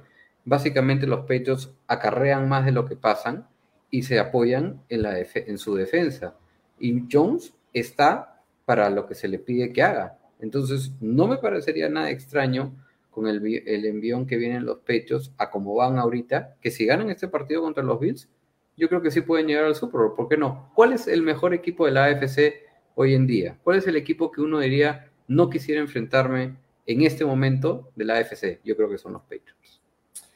Eh, yo dije que los Patriots llegaban al Super Bowl a comienzo de año y casi me pegan con un palo. Casi me pegan, pero con 40, pues no con uno. Dije, no, ¿Quién? los Patriots a postemporada. Y la gente puso, ¿qué? Y dije, no, los Patriots Super Bowl. ¿Qué? ¿Qué te pasa? Oye, Bueno, Sabes sí, que y- y los que- tres hemos apostado el over de do- 9.5 de los Pats, ¿no? Así que no, no sé tiene quién que ver con la postemporada. Yo dije que pasaban en postemporada. Está bien. Yo, y yo dije que tenían que llegar a postemporada con todo lo que habían eso- hecho en el Free Agency. Y si no era Yo ha sido una sorpresa. Ha sido una sorpresa. No, estoy, estoy Sí, molesto. claro, claro que sí. Ha sido una sorpresa. Claro que sí. Y para que le quede claro a, a Liliana. Sí, Liliana, estás, estás bien. Voy a ir a los Bills. Estoy cogiendo los Bills. Es verdad, es verdad. Ah, ahorita respondemos sus preguntas. Vamos a cerrar este, esta predicción. Quiero dar un análisis extenso y quiero hablar mucho Dale, sobre dale, este dale. Estás en tu derecho. Pero no episodio de estoy- menos de hora y no- media. Episodio de no menos de hora y estoy, media. no estoy en mi derecho. Tengo que estar yo les para explico poder- por qué. para que puedan Les explico por qué no de estoy en mi derecho. Prometí hace dos semanas que iba a elegir a los Patriots todo el resto de la campaña. Jueguen contra quien jueguen. Y mi razón el día de hoy, les voy a explicar por qué hice esa, esa promesa hace dos semanas. Porque hace dos semanas ya se veía venir esto. Hace dos semanas, ya tal vez tres, ya veías que los Patriots eran otra cosa. No eran el equipo de la primera semana que perdió con Miami, no era el equipo que no podía anotar puntos, no era el equipo en el que Mac Jones perdía tres balones por partido. una música de fondo de No era ese equipo, señores. Es un equipo que trajo al que ahora es un Tyrant, casi el Tyrant más automático en zona roja, Hunter Henry. Es un equipo que trajo al mejor pass rusher, contratación pass rusher de todo el año, la mejor contratación, Matthew Judo, por lejos. Es un equipo que dejó ir a un corner número uno en Stephon Gilmore y aún así tiene la mejor secundaria de la liga. Es un equipo que trajo una línea ofensiva con 40 lesiones y que ahora hasta Ted Carras es titular por momentos y es la ¿qué, top 5 línea ofensiva de la liga con suplentes. Esto es lo que hacen los Patriotas cuando en verdad se toman en serio un año. No se tomaron en serio el año del COVID, hay que ser sinceros. Y hasta Kendrick Bourne fue mi consejo de fantasy esta semana porque el tipo tiene touchdowns en semanas consecutivas y la gente pensó, ¿por qué le pagas 3 millones al año a Kendrick Bourne? No sé si los Patriots ganarán este partido porque para mí este es un partido más difícil del resto del año. Este es su partido más difícil del resto del año. Este, porque McDermott es de verdad, porque Josh Allen es de verdad, porque los Bills son de verdad. Pero los voy a elegir igual. Ganan los Patriotas, su partido más difícil del año. Y déjenme ser felices, muchachos. Te voy, a, te voy a dar un paréntesis. Tú hablaste de Hunter Henry, el tight end. Justamente en el análisis de, de los Bills, es que no veo quién pueda cubrir a Dawson Knox. Yo veo un buen partido de Dawson Knox. Me gusta Dawson Knox. Desde que se recuperó de la mano rota, mejoró, mejoró, Sí. mejoró. Y la última semana la rompió. Así que sí. Sí, sí, sí, sí. Muy bien. Bueno, Señores, comentarios de la gente antes de ir a las apuestas. Jean-Pierre Fernal dice, creo que le van a dar la bienvenida a Mac Burger Jones. Eh, bueno, es un partido complicado, ¿no? Vamos a ver si está preparado para este setting. Chicos, pregunta seria. Simón le da los Pats, Rodrigo Sí. a los Niners y David, efectivamente... Ah, no, David ya no le da a los Seahawks. No. Bueno, Eh, David le está yendo, eh, me parece, a los Warriors de. ¿Qué viene a ser? South Georgia State, eh, de la segunda división del fútbol colegial. Ahí le encanta, es, es un fanático acérrimo. Pensé que Rod le iba a los Bills, sí, efectivamente le estoy a los Bills. Es más, Patriots David, tú eres hincha del equipo de la cárcel, de The Longest Yard, ¿verdad? ¿No? No eres de los Seahawks. ya. Mean Machine. Min Machine. Machine. Min Machine. Patriots vienen jugando muy bien, efectivamente, están sorprendiendo bastante. Susan Silva, buenas noches, Susan, le da los Pats. Liliana, esta semana puede ser la semana donde se Ay, Dios también. mío, que esta señorita. Todo lo que sube tiene que bajar. Simón. David No. es de los Seahawks, sí, David es de los Seahawks, pero bueno. Hay no globos que tienen que irse hasta el cielo para desaparecer de nuestra vista. Ay, pues, ¿Qué? dame- déjalo, No, está no, filosófico. No, no todo lo que sube tiene que bajar. Oye, Muchachos. hidrátate, hidrátate bien antes, de- antes Por de venir al favor. programa, por favor. Ha sido un programa magnífico, ha sido un programa magnífico y vamos con las apuestas, muchachos. Primera pregunta, Víctor Berry, ¿tienes el gráfico de las apuestas? Las apestas de la semana. De las apuestas de cómo hemos estado apostando. Miren qué hermoso, miren qué bonito. ¿Quién está primero? ¿Quién está primero? ¿Quién está Estás No, primero habiendo no. perdido el 40% de tu fondo. No puedo creer. No importa. Solamente feliz. tengo que ser mejor apostador que ustedes porque igual la casa siempre gana. Espérame un ratito, déjame quitar mis tabs. ¿no? La gente no tiene por qué enterarse de que juego no. o que, o que compro en Pet Plaza. Por favor, Sí, ahora. Horrible, terrible. Tom Berry, qué, qué, qué barbaridad, Dios mío. Pero Qué mira que Rod, ni siquiera tu, tu, tu, tu ¿Qué, qué, qué, qué, qué, grafiquito, qué, qué? tu, tu Se línea. sale, Rod se sale la gráfica. ¿eh? Rod se sale la gráfica. Rompió, rompió la gráfica. Rod rompió No, la es que gráfica. es No hay pro- Rodstat. Tiene que ser más que la estadística. Mira, vamos a hacer una cosa. El día estoy regalón. Uy, Eh, Se nota, se nota. Le has regalado toda tu plata a la casa de apuestas. Bueno, hay que ser arriesgados en la vida, David. Van a ver cómo empieza el ascenso ahora. Pero no, ¿por qué les digo que estoy regalón? Quiero regalarle a los fanáticos plata. ¿Qué tal? ¿Puede ser uno de ¿cómo suena nosotros eso? también? O... No, sí, a mí, ta- a mí Miren, vamos a también, hacer por una favor. cosa. Me parece un poco injusto que regalemos gift cards los martes y no regalemos nada los sábados. Mí me Entonces, parece injusto que regalemos gift cards si nadie nos esté espérate, financiando, porque toda la plata es nuestra. espérate, espérate. Entonces hoy día estaba, estaba pensando y dije, cada vez que entre nuestras apuestas, las nueve apuestas que tengamos, si tenemos un saldo positivo, O sea, nunca. Está- Espérate, pues. Que sea, que sea razón suficiente para que nos esforcemos. Positivo entre que- los tres, dices. Sí, sí, sumado los tres acumulados. Ok. ¿Ok? Está complicado, como verás, ¿no? Yo voy a regalar un gift card de 10 dólares. Pero los Ah. sábados. Todos los sábados. Todos los sábados. está. Ok. Sensual. ¿Qué tal? Bien. Me Obviamente, obviamente voy a hacer una pregunta de trivia con opciones y quienes respondan la pregunta correctamente, al final hacemos un, un pequeño sorteito así a lo rápido, así aleatorio, a ver quién se lleva ese gift card auspiciado por Rodstar. El diciembre de Rodstat. Mega diciembre. Ahora me pueden decir Rodstad, Rodstad Noel. Regalonstat. Regalonstat. Ahí está. Muy ¿Qué tal? bien. ¿Le gusta o no le gustó? Me gusta, me gusta, Me agrada. Bueno, entonces, en resumidas cuentas, el grafiquito para que sepan a quién hacerle caso ahora que vamos a decir nuestras apuestas. O sea, a nadie. No, a nadie, porque todos les hemos hecho perder plata. Tomen en cuenta esto. Yo todas las semanas, las últimas, ¿qué? 10 semanas, ¿Ya? he acertado una apuesta. Al menos una apuesta. En ninguna he fallado. En ninguna he fallado a las tres. Usted sí. Bien. Bueno, sí. pues, pero ¿y, cuánta- ¿y cuántas veces, cuántas semanas he ganado las tres al comienzo? Dos. No tiene idea. No ni idea. Son dos, en serio, las conté, son dos. No Terrible. Ya, vamos A ver. las apuestas, a ver, señores. Vamos con las Hagamos ganar apuestas, mi querido Papá Roth, dice Jean-Pierre Fernald. Sí, es Papá Roth, ya, Ah, ya papá de dos, ya. Y bueno, puede ser Eh, tu padre claro. también, si es que te da un gift card.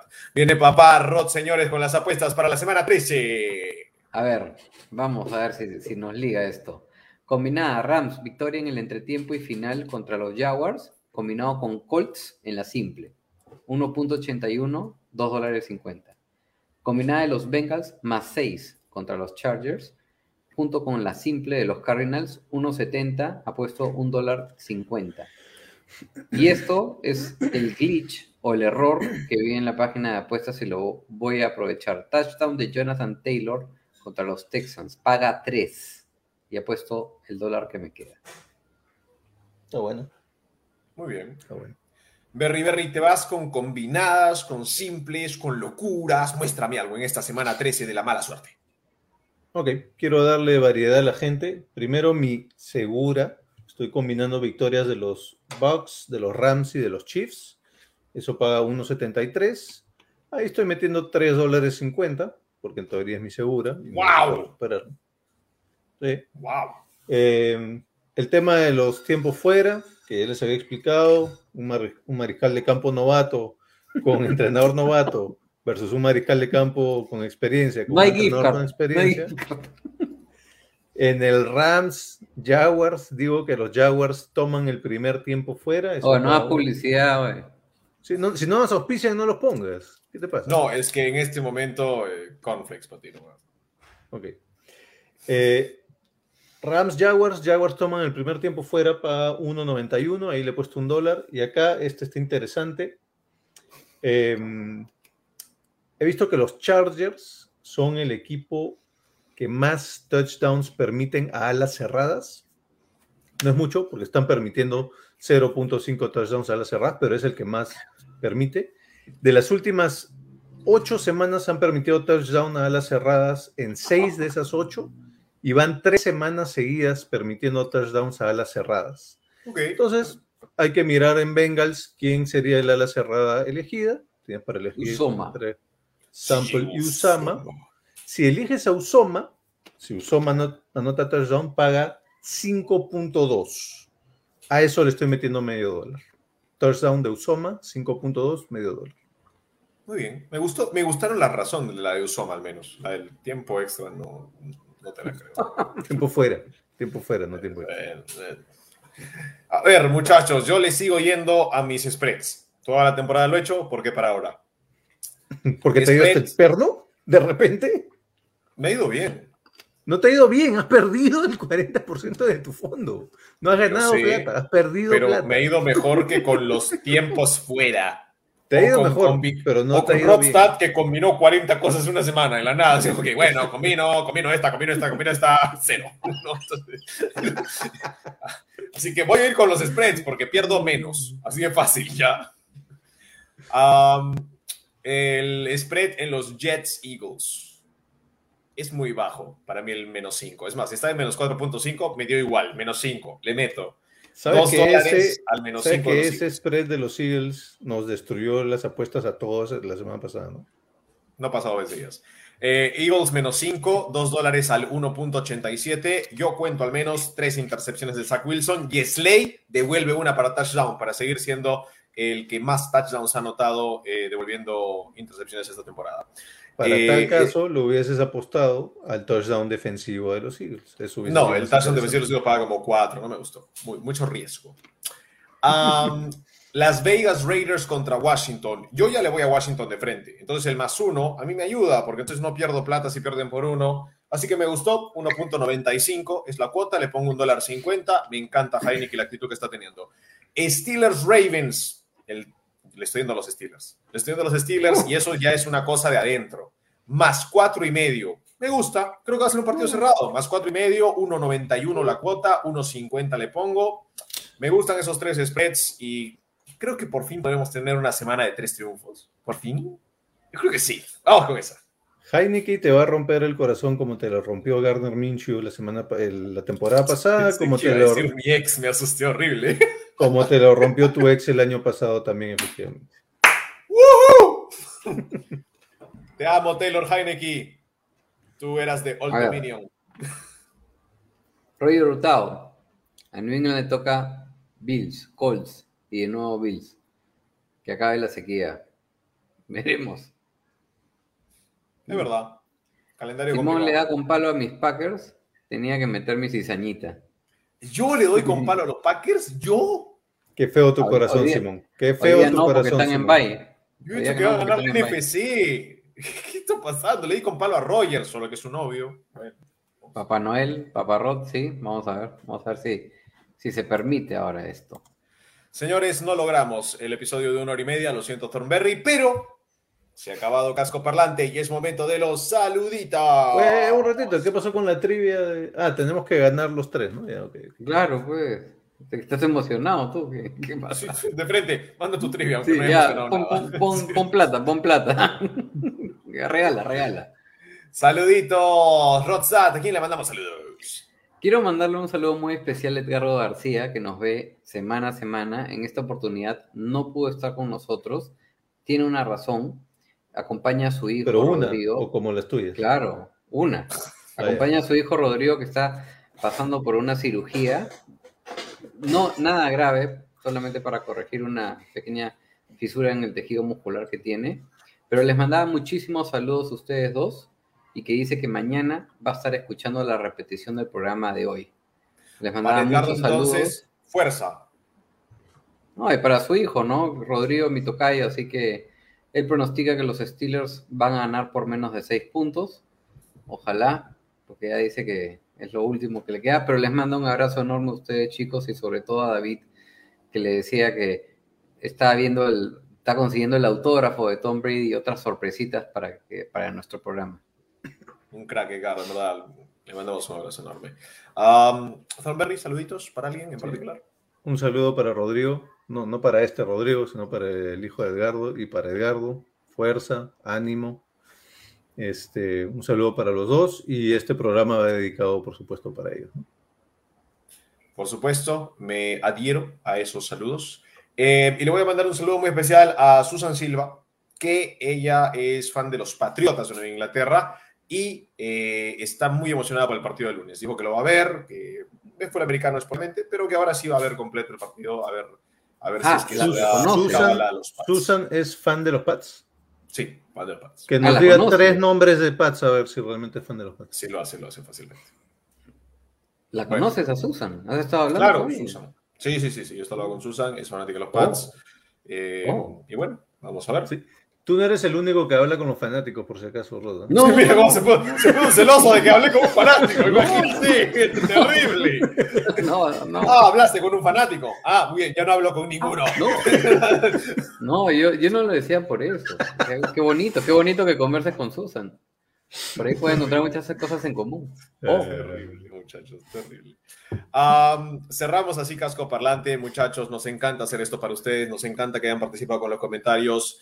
Y vamos a mencionarlos a todos. A mí me encanta hacer esa parte. A ver, vamos, desde arriba. ¡Bum! Álvaro Casamos, ya, Pedro Capio, Luis Callejas. Me corté, ¿verdad? no, así no, así no, así no, así no. Espera que se arregle nuevo. internet. Que se estabilice, ¿Ya se que se estabilice el internet. ¿Ya se arregló? Sí, A ver, pues no vayas tan rápido tampoco. Pues. claro. Saludos para Álvaro Castro, para Arturo RG, Liliana Ramos, Jean-Pierre Fernald, para Pedro Carpio, para Luis David Callejas, para Mario Retis, para José López, para... No, para José López no. es que tiraron, tiraron un montón de saludos al mismo tiempo. Eh, para Roger Hurtado, también un abrazo para Alfredo Rodríguez Segarra, para Susan Silva y ya, esa es toda la lista de los que hemos comentado el día de hoy, muchachos. Muy bien. Muy bien. Eh, cerramos el programa. No se olviden, estaremos el día martes hablando con el mejor, peor respeto a excepción de esta semana 13. Disfruten su domingo de fútbol americano y su lunes también. Y nada, pues adiós, ¿no? Como que chao. Chao. Gente.